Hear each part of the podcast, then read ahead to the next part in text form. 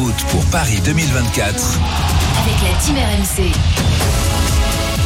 Comme tous les samedis après-midi, donc jusqu'au 26 juillet 2024, on vous propose de vivre dans l'intégral sport la préparation olympique, la montée en puissance vers cet événement incroyable qui nous attend dans maintenant 489 jours et 522 jours pour les Jeux paralympiques. Il ne faut pas les oublier.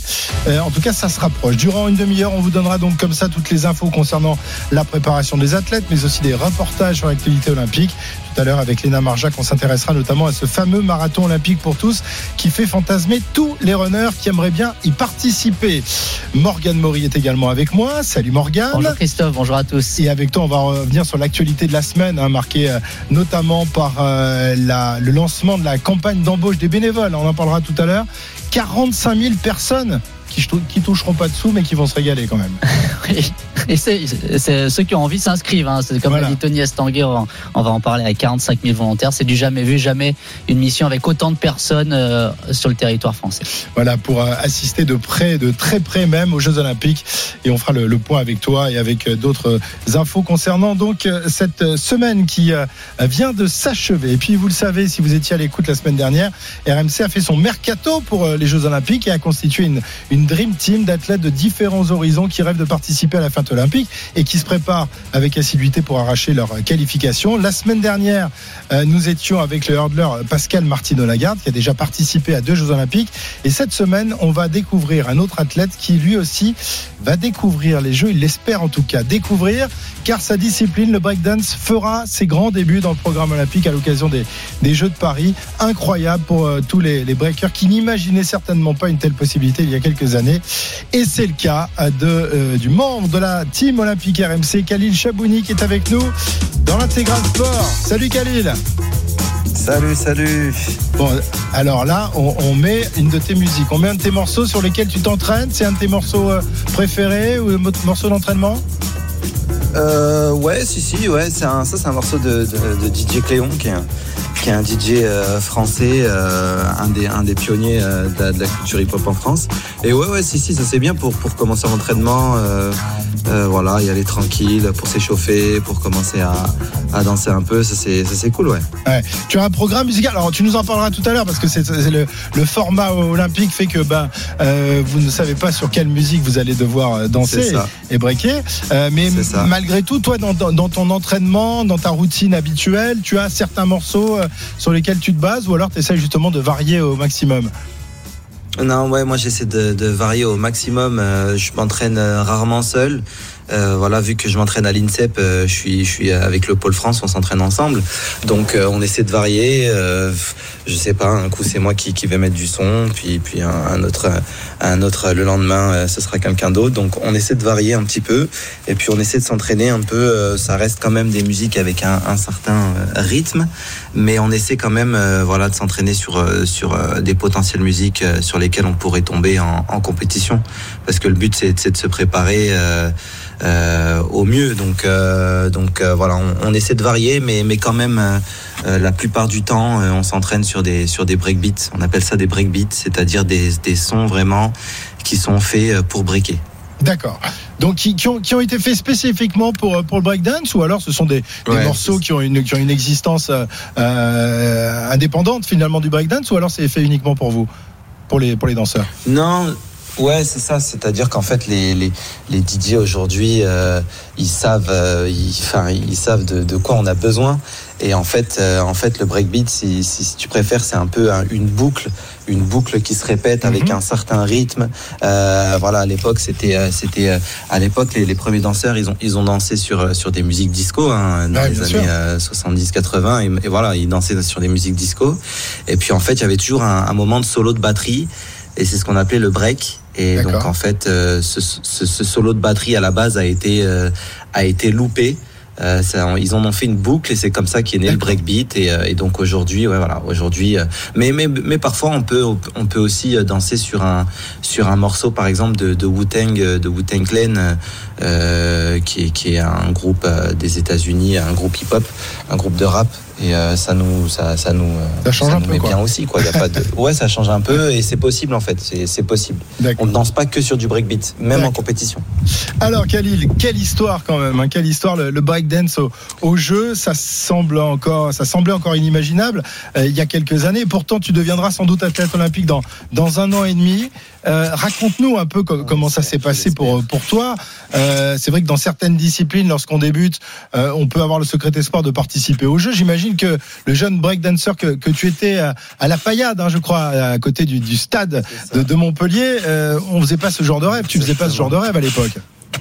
ah non c'est sûr que quand je, quand je errais dans, dans les rues euh, près du stade de la Mosson à, la Paillade euh, non je m'imaginais pas du tout euh, un jour pouvoir euh, participer au jeu et pouvoir essayer de décrocher une qualification aux Jeux Olympiques.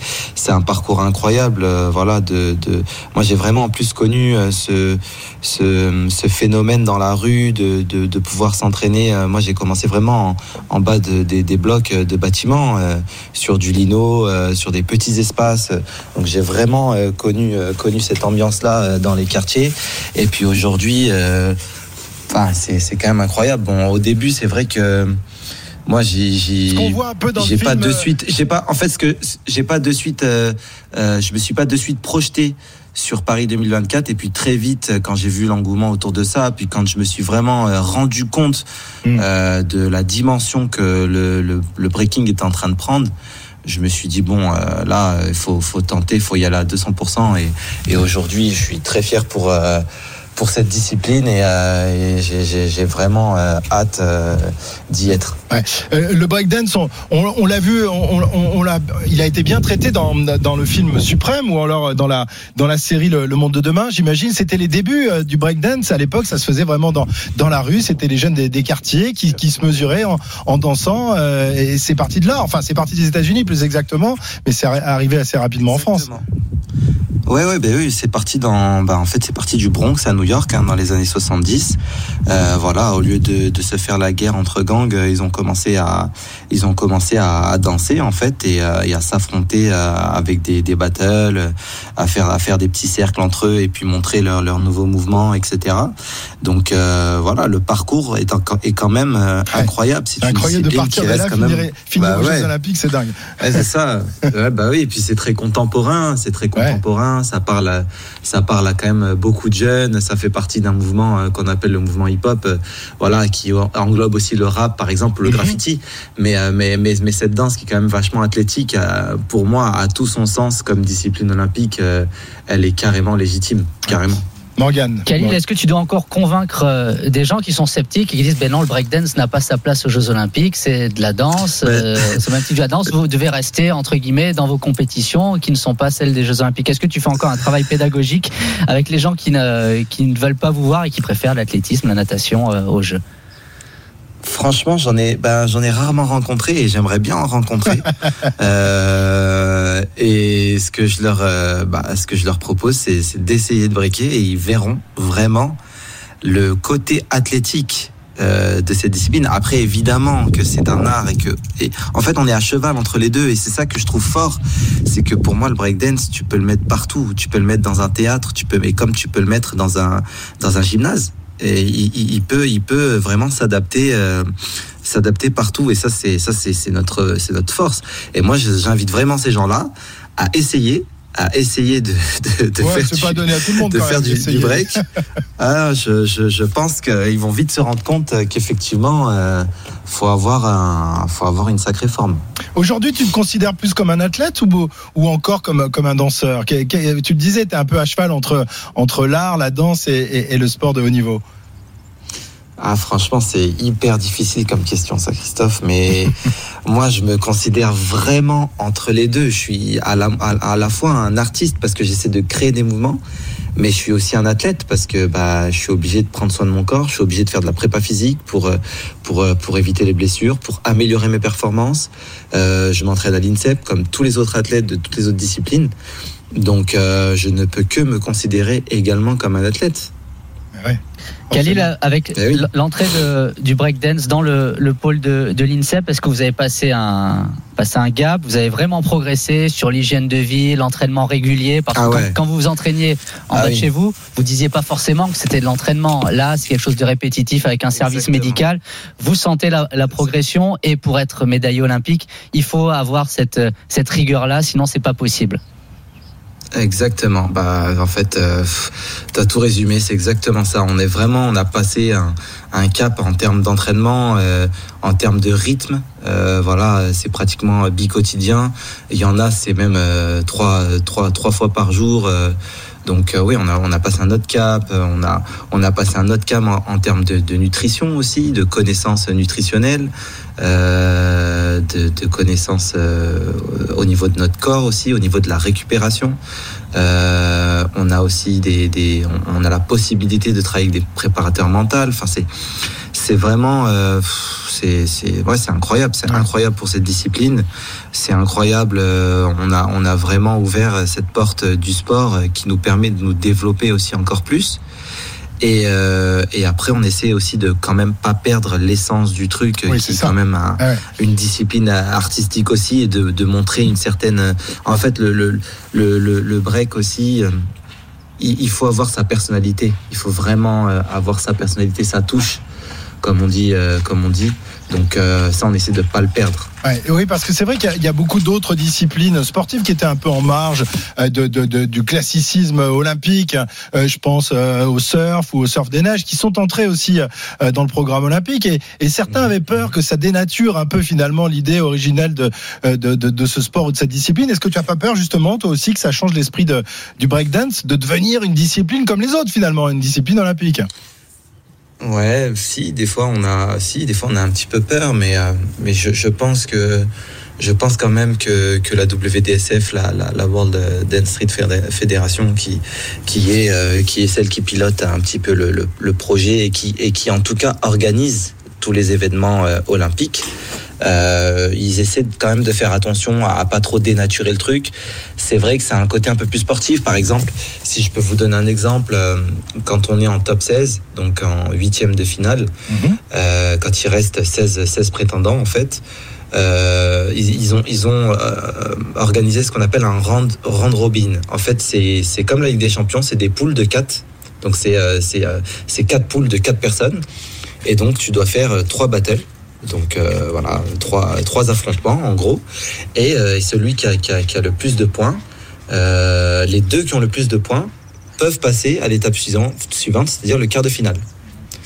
Donc, donc en réalité, ça, nous, avant, on n'avait pas, par exemple. D'accord. Ça, c'est vraiment quelque chose qui s'est un peu, un peu fait depuis que c'est olympique. Ça permet de faire plus de battles. Ça permet aussi de, effectivement, si on rate un battle, on en a deux autres aussi pour se rattraper, pour faire des points. Donc, euh, donc voilà, c'est aussi nouveau pour nous, mais, mais, mais ça dénature pas euh, la danse en elle-même. C'est un format, c'est un nouveau format. Parce que nous, d'habitude, c'est éliminatoire. C'est-à-dire Ouais. que c'est euh, c'est un battle, tu gagnes, tu perds, gagnes, tu passes à continues, l'étape euh, suivante si tu gagnes. ouais. Ah oui, ah oui, c'est ça. C'est beaucoup plus, normalement, nous, c'est beaucoup plus expéditif. Là maintenant, à partir du top 16, voilà, tu as, quand même trois battles à faire. Tu peux, as le temps de t'exprimer, tu as le temps de te rattraper si, euh, si tu as fait une contre-performance. euh, C'est, le format est différent. Mais on, on, on, on- on- voilà, on, essaie de faire attention à ce que ça dénature pas trop euh, la discipline, ça c'est sûr. Il y a des choses qui vont peut-être changer. Khalil, on regardait les championnats du monde au Japon il y a quelques mois. Chacun arrive avec sa tenue. hein. On ne sait pas qu'un tel concurrent est, est français ou américain. Là, vous allez avoir des tenues forcément logotées avec le sponsor de l'équipe de France, un peu bleu, blanc, rouge. Alors peut-être qu'elles vous plairont pas, ou peut-être qu'il y aura un travail justement là-dessus. Et au championnat du monde, Christophe, ça, ça t'aurait énervé. Il y a des, il y a des, il y a des concurrents qui arrivent, ils ont leur boisson gazeuse à la main. Ils la posent avant de rentrer dans le, sur l'air de break. Ils font leur, leur performance, ils reboivent un coup derrière et c'est reparti. À chaque fois, ça aux Jeux Olympiques, tu pourras pas venir avec ta propre boisson énergétique. euh, Ah ouais, et ouais, poser bah, ça, c'est ouais, le genre de choses qui devraient changer pour les Jeux Olympiques. Ah bah ça c'est sûr, ça c'est sûr que pour les jeux on va on va avoir des contraintes, ça nous apporte euh, des bonnes choses, mais il y aura des contraintes, ça c'est sûr.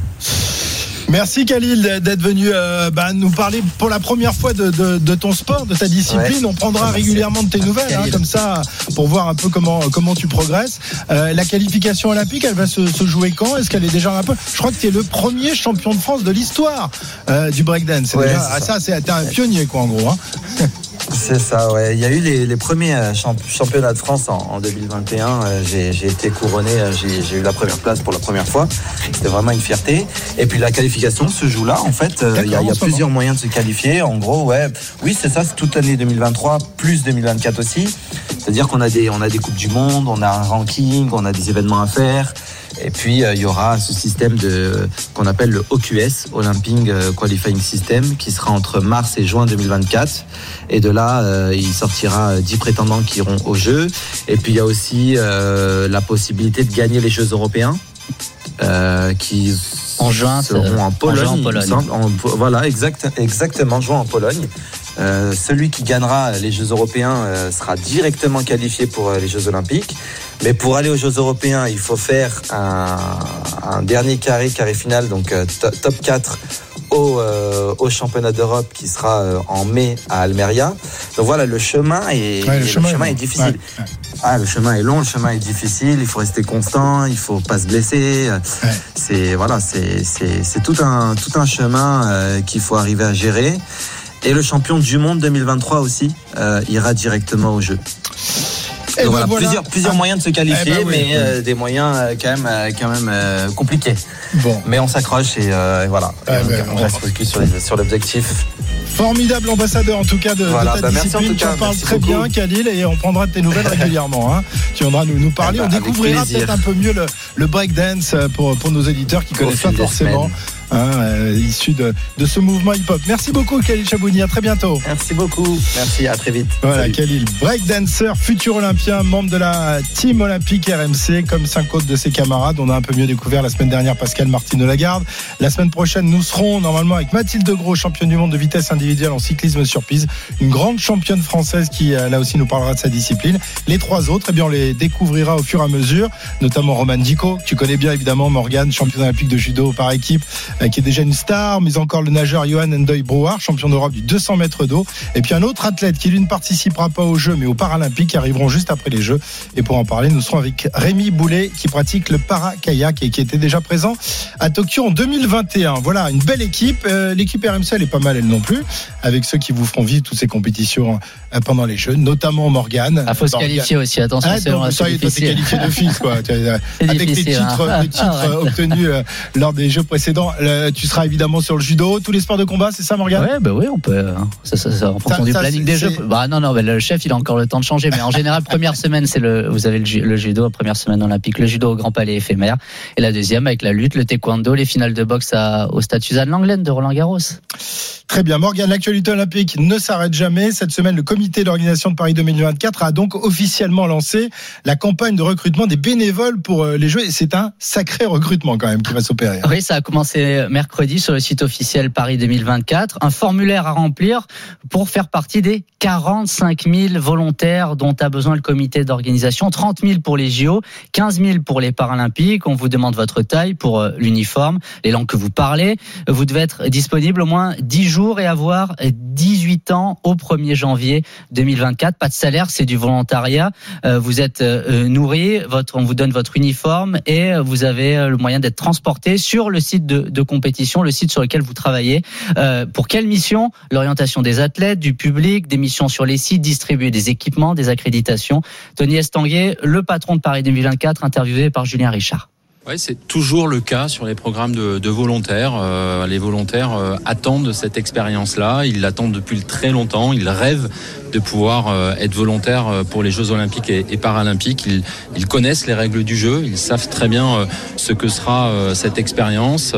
Une prise en charge effectivement sur place de la restauration, des titres de transport à la journée, mais pas au-delà parce que c'est le mode de fonctionnement de, tous les programmes de, de volontaires. Et encore une fois, le premier critère, c'est d'être volontaire. Euh, on ne force personne. Tout le monde est, est le bienvenu. Alors il y aura des volontaires qui auront quand même un CV bien garni. Ouais. C'est le cas de Pierre Durand, champion olympique de saut d'obstacle équitation en 1988 à, Séoul. Lui, il est fan des Jeux olympiques. Euh, Pierre Durand, toujours. Euh, lui, il a rempli le, questionnaire pour rejoindre cette équipe de volontaires. Il l'a confié à Nicolas Paolorsi. J'ai vu passer quand même hein, beaucoup de sollicitations pour les, les volontaires. Et puis, je me suis dit, mais c'est une bonne, c'est une bonne façon d'être, d'être encore impliqué vu l'importance des volontaires à l'occasion des Jeux Olympiques. Mais il y a un truc qui me plairait vraiment, tenir le panier dans lequel les finalistes dans le stade, quand les athlètes enlèvent leurs survêtements, ils les mettent dans un panier qui est tenu par un bénévole ou un volontaire. J'aimerais bien être un de ceux-là à l'occasion d'un des grands moments des, des Jeux en athlétisme euh, à Paris. voilà, il rêve d'aller euh, peut-être euh, aux compétitions d'athlétisme et non pas aux compétitions d'équitation. Euh, Pierre Durand, c'est quand même étonnant qu'un garçon avec un tel CV ne soit ne fasse pas partie de, du comité d'organisation, au moins de, la fédération française d'équitation. Mais ça montre la puissance du rêve olympique. Il n'a peut-être jamais été dans un stade olympique. Tu as été au summum de, de, l'olympisme et tu veux redescendre en bas pour voir comment ça se passe. C'est une très belle Très belle idée de Pierre Durand. Euh, euh, Morgan, on le sait, pas de Jeux Olympiques possibles sans lutte antidopage.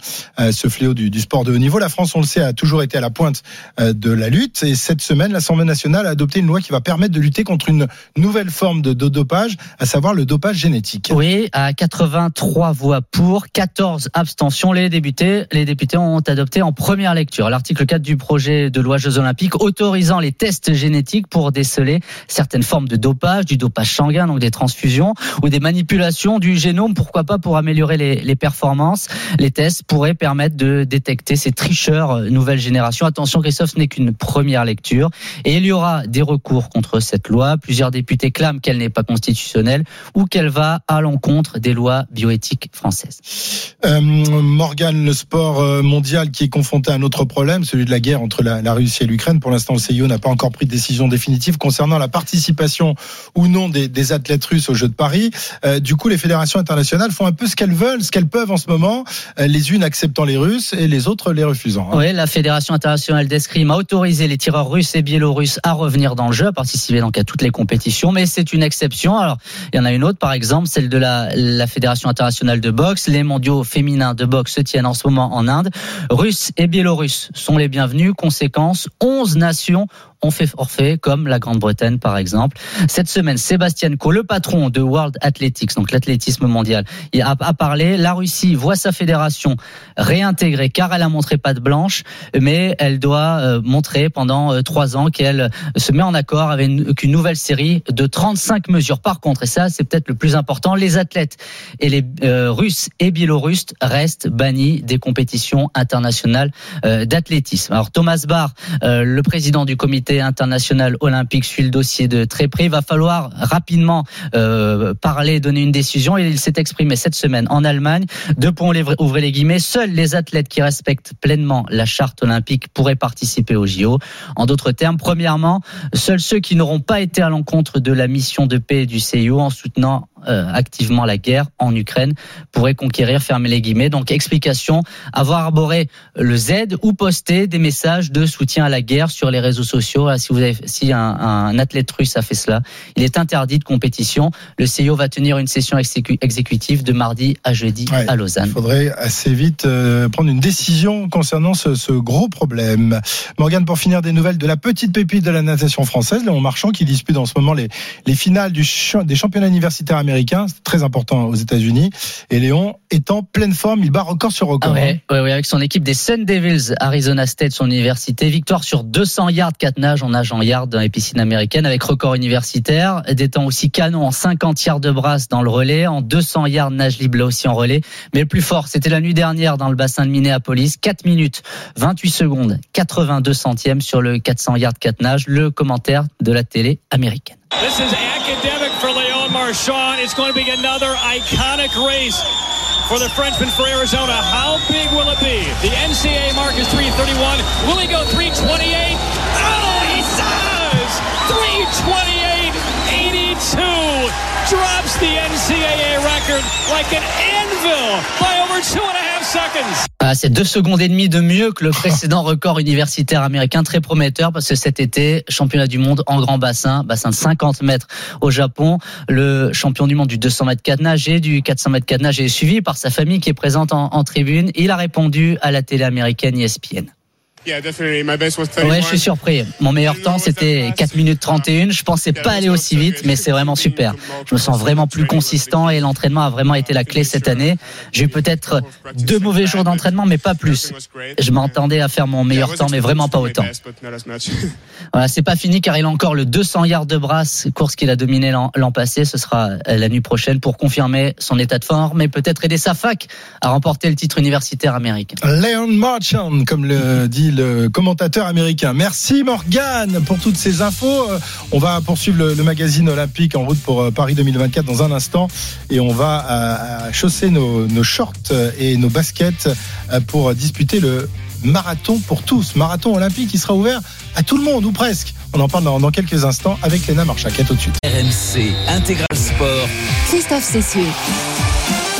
14h35 sur RMC l'intégral sport et notre magazine olympique en route pour Paris 2024. On a tout à l'heure accueilli Khalil Chabouni, donc break dancer, qui nous a parlé de sa discipline. On a vu avec Morgan les dernières infos de, la semaine. On va maintenant euh, s'intéresser à ce marathon pour tous. Hein. Vous le savez, ce sera l'une des grandes innovations euh, des, Jeux Olympiques de, Paris 2024, euh, puisque ben, tout le monde, ou presque, sera autorisé à participer au marathon olympique. Un rêve, évidemment, pour des milliers d'entre eux, même si on va le voir, les dossards sont quand même assez difficiles à décrocher. Il faut notamment réaliser chaque mois des défis sur l'application Paris 2024. Euh, Léna Marjac a suivi deux coureurs amateurs, toujours à la quête de ce précieux sésame. On écoute son reportage.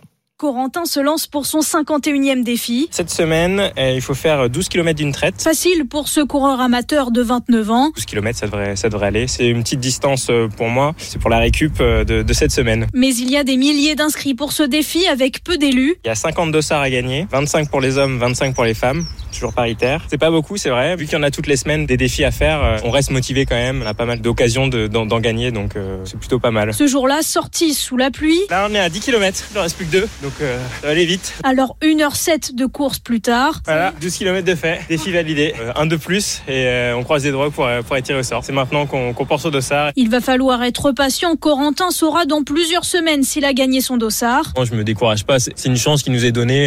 je vais courir le marathon après les professionnels, voir l'ambiance des jeux, c'est quelque chose de, c'est extraordinaire à vivre au moins dans, dans une vie et c'est une occasion euh, vraiment rêvée. Et c'est aussi le rêve de Samuel. Je dors quand même la nuit donc je ne pense pas non plus à ça tout le temps mais quand je cours je pense à ça. Chaque semaine ce trentenaire court entre 50 et 60 km. Je me dis j'ai jamais fait de marathon, j'aimerais bien que ce soit mon premier comme ça, c'est comme un peu un premier amour et du coup bah je m'entraîne pour ça. Hein. Du coup euh, j'essaye par tous les moyens euh, gagner ce dossard. Mais cette loterie, ce tirage au sort, Samuel commence à en avoir marre? Entre le nombre de dossards qui sont donnés à chaque challenge rempli et le nombre total de finishers au défi, on est moins de 0,1% de chances de gagner. Ça peut être très vite décourageant, ça peut être vite rageant. À plusieurs reprises, il a pensé à arrêter les défis Paris 2024. Vu le nombre de challenges que j'ai gagnés, j'ai jamais été tiré au sort. On peut voir euh, les gagnants de certains challenges, parfois gros coup de chance pour eux. Ils ont fait peut-être juste un ou deux challenges et ils ont gagné euh, un dossard. Ah, voilà, c'est la loterie, c'est comme ça. Hein. Des fois, on se dit oui, c'est rageant mais ce sont les règles du jeu qu'on accepte. Et des fois, je me dis bon, bah finalement, vu le peu de chance qu'il y a à gagner. Euh, peut-être arrêter pour arrêter de me prendre la tête avec ça. Quoi. Samuel et Corentin ont encore jusqu'à la fin de l'année pour espérer gagner leur dossard et faire partie des 20 024 coureurs du marathon pour tous. Voilà, 20 024 coureurs et peut-être peut-être l'adjoint au sport de la mairie de Paris s'il a réussi à obtenir son dossard, Pierre Abadan qui est là pour parler rugby. Ça va Pierrot? Ce sera Salut dans quelques tous. minutes. Ouais, Mais va, bon, on en profite, on profite de ta présence justement parce que ce marathon pour tous, c'est une super idée. Euh, 20 024 dossards. Ouais. T'en veux un, toi, il paraît? Ben, après, il y a quelque chose. Enfin, il y a la, la première solution de gagner son dossard ou d'en obtenir, obtenir un, et puis après, il faut finir. Ouais. Parce que par ailleurs, euh, euh, le parcours du marathon est particulièrement euh, relevé, Mm. euh, sans mauvais jeu de mots, mais dans un cadre exceptionnel. Mais il est assez dur de, des paro- paroles d'experts euh, et d'athlètes. Ouais, ouais, c'est Euh, voilà. pour ça qu'il n'y a jamais eu de record sur le marathon de Paris. parce que dénivelé, le- le- il y a du dénivelé. Là, là, c'est pas le même. pas le même c'est Pas parcours, le même ouais. parcours. Là, ça va jusqu'à Encore plus Versailles. dur. Et ça revient donc à la fameuse côte des gardes pour les Ouf. spécialistes. Ouh, ouh, Euh, voilà, il y a- il y a- il va y avoir quelques quelques difficultés, mais voilà, on a on se dit que peut-être que si on fait un- une fois un marathon dans sa vie, C'est celui-là, euh, quoi. celui-là, il y C'est a- celui qu'il faut faire. après, il faut, il faut gagner son dossard et c'est pas facile. hein. Je sais qu'il y a, il y a beaucoup de gens euh, qui, euh, qui, qui courent derrière, qui courent après ce dossard, mais en tout cas, c'est une super opportunité. Et je sais que le slogan, c'est ouvrons grand les jeux.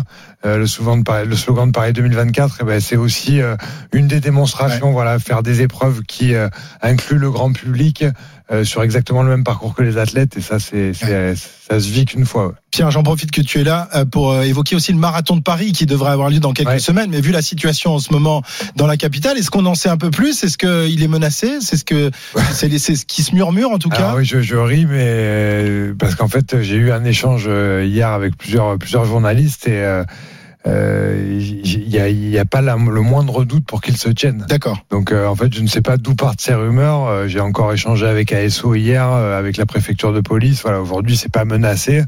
Euh, évidemment, on suit l'évolution de la situation sociale hein, qui nous préoccupe euh, beaucoup. Euh, tous pour différentes raisons, mais euh, mais Il aujourd'hui faudra euh, peut-être enlever les, le les sacs de marathon, poubelle oui, sur oui, le mais parcours ça, du marathon. c'était en cours en dehors du, du sujet du marathon, et bien sûr, on aura un focus spécifique sur le parcours. Mais aujourd'hui, voilà, pour euh, toutes les inscrites et les inscrits, D'accord, il n'y a il a pas de. le marathon se tiendra. Oh, je me rappelle par exemple de ce, de ce marathon de New York, tu sais, qui s'était déroulé juste après, enfin qui devait se dérouler juste après une terrible tempête euh, à, à New York, et, et les gens avaient dit bon, jusqu'au dernier moment il pourra se tenir. Et puis finalement, le dernier jour, où la- la- le moment où tous les, les gens avaient débarqué de- des, des quatre coins du monde, on leur a dit non, c'est c'est- c'est râpé. Non, Donc mais- là, il faudra, voilà, c'est parce qu'il faut prévoir. Oui, j'entends, mais aujourd'hui, à date, on n'a vraiment aucune alerte Eh ben, écoute, euh, qui, bonne euh, nouvelle. qui nous euh, qui nous met en risque, on va dire, la tenue euh, la tenue du marathon. Donc voilà, si euh, si vous vous êtes entrainé euh, pour Ce sera pas courir les 42 km 195, Morgane, euh, peut-être venez à Paris. Un peu court là, moi, mais bon. Bon, Pour- pour le très prochain. bien. Voilà pour notre actualité olympique.